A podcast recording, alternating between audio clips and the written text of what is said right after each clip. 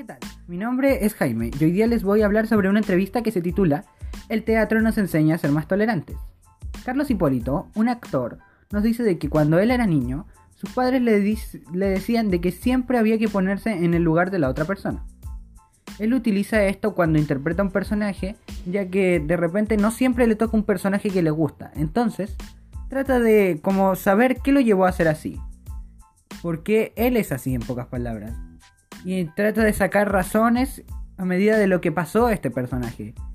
Y nosotros si nos ponemos a pensar, si nosotros hiciéramos esto, podríamos llegar a ser más tolerantes. Esa es una de las razones por la que el teatro nos puede enseñar a ser más tolerante. Y también nos dice de que un buen equipo hace una buena producción. Las individualidades en el teatro nos sirven. Dicen de que, ¿qué serías tú si, por ejemplo, eh, el que te tira la luz para poder actuar, eh, no estuviera. Si solamente estuvieras tú. No servirías para nada, ¿cierto? Eso es lo que nos habla este actor. Yo creo, para mí, por lo menos, yo pienso de que está bien lo que se trata de este tema. Está, está bien, me parece muy bien de que incites a las personas a ser más tolerantes. Me parece muy bueno de que uno se pueda poner en el lugar del otro poder saber por qué llegaste a ser así. Y me gusta, y por supuesto, yo soy muy fan de que el trabajo de, de equipo es muy importante. El contexto de todo esto es un programa de televisión en donde se interactúa con el público.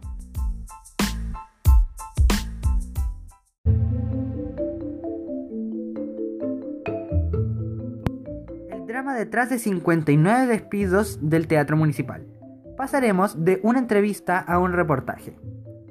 Resulta que nos dicen de que 59 trabajadores fueron despedidos del teatro municipal por una deuda que alcanzaría...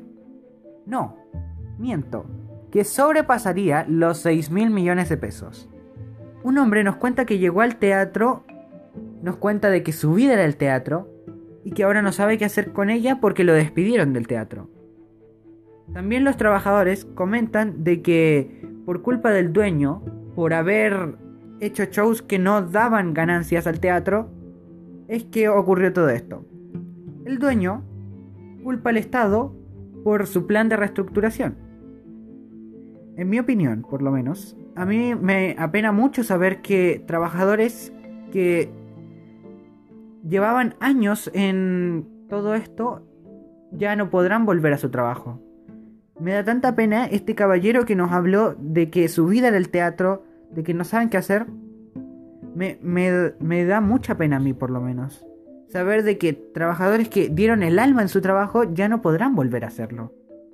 También me da pena de que instituciones como esta, como el Teatro Municipal, que ahora está en muy mala, en muy mal con las ganancias, me apena mucho saber de que quizás en algún momento esto sea un museo, ya ni siquiera se puedan hacer shows ahí, sino que ya sea algo institucional que quedó ahí nomás.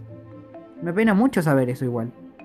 El contexto es eh, el Teatro de Municipal de Santiago.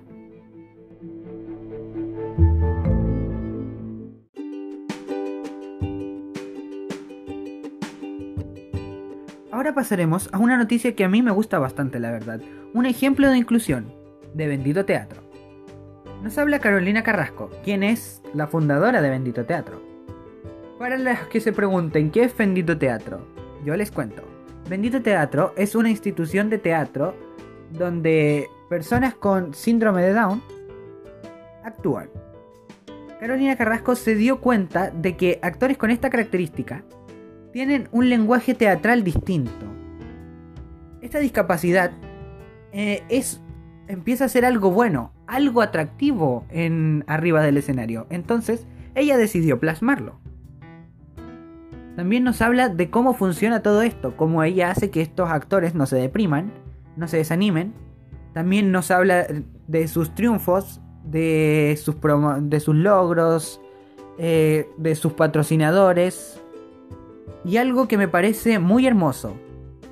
Ella, cada vez que ven sus obras la gente, hace que la gente se dé cuenta de que las personas que tienen síndrome de Down no son, no son del todo como piensan, siempre hace eh, pensar de que personas con el síndrome de Down solamente pueden hacer esto o pueden hacer esto.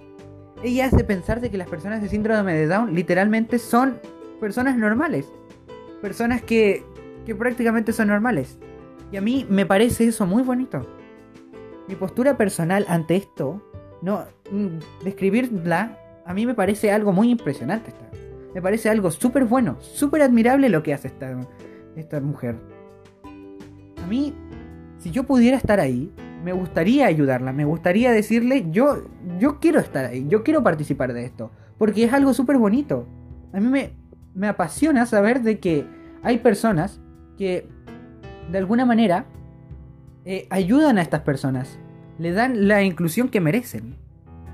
El contexto de todo de esto eh, es el Teatro Coca-Cola en Santiago.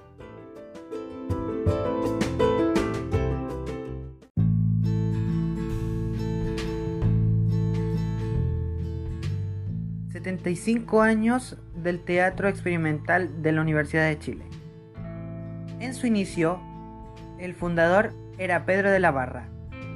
Era quien lo dirigía. Además, en este teatro, al inicio, no siempre se pagaba por un show. Antes era gratis, porque tenían otra mentalidad diferente a la de ahora. Se llamó de varias formas este teatro. En 1975 se llamó Teatro Nacional Chileno en 1941 se fundó como Teatro Experimental de la Universidad de Chile.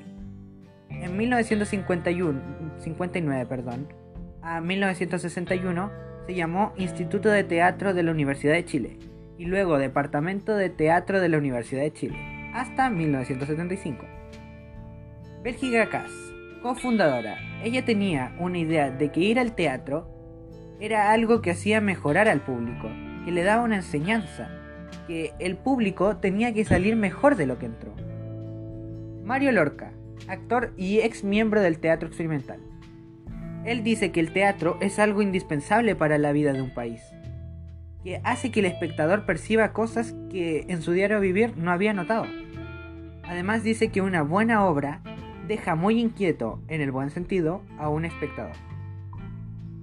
Diana Sanz, una actriz y ex miembro del teatro experimental. Dice que se enamoró al ver una obra de teatro por un paseo de curso y se dedicó a eso toda su vida, al igual que otras muchas personas que aparecen en esta lista. Todas ellas concuerdan de que tratar bien al espectador, hacer que sienta cosas diferentes, eh, es algo importante en el teatro y que se debe mantener. Además, también recalcan algo bastante importante, la unidad que hay que tener en esto.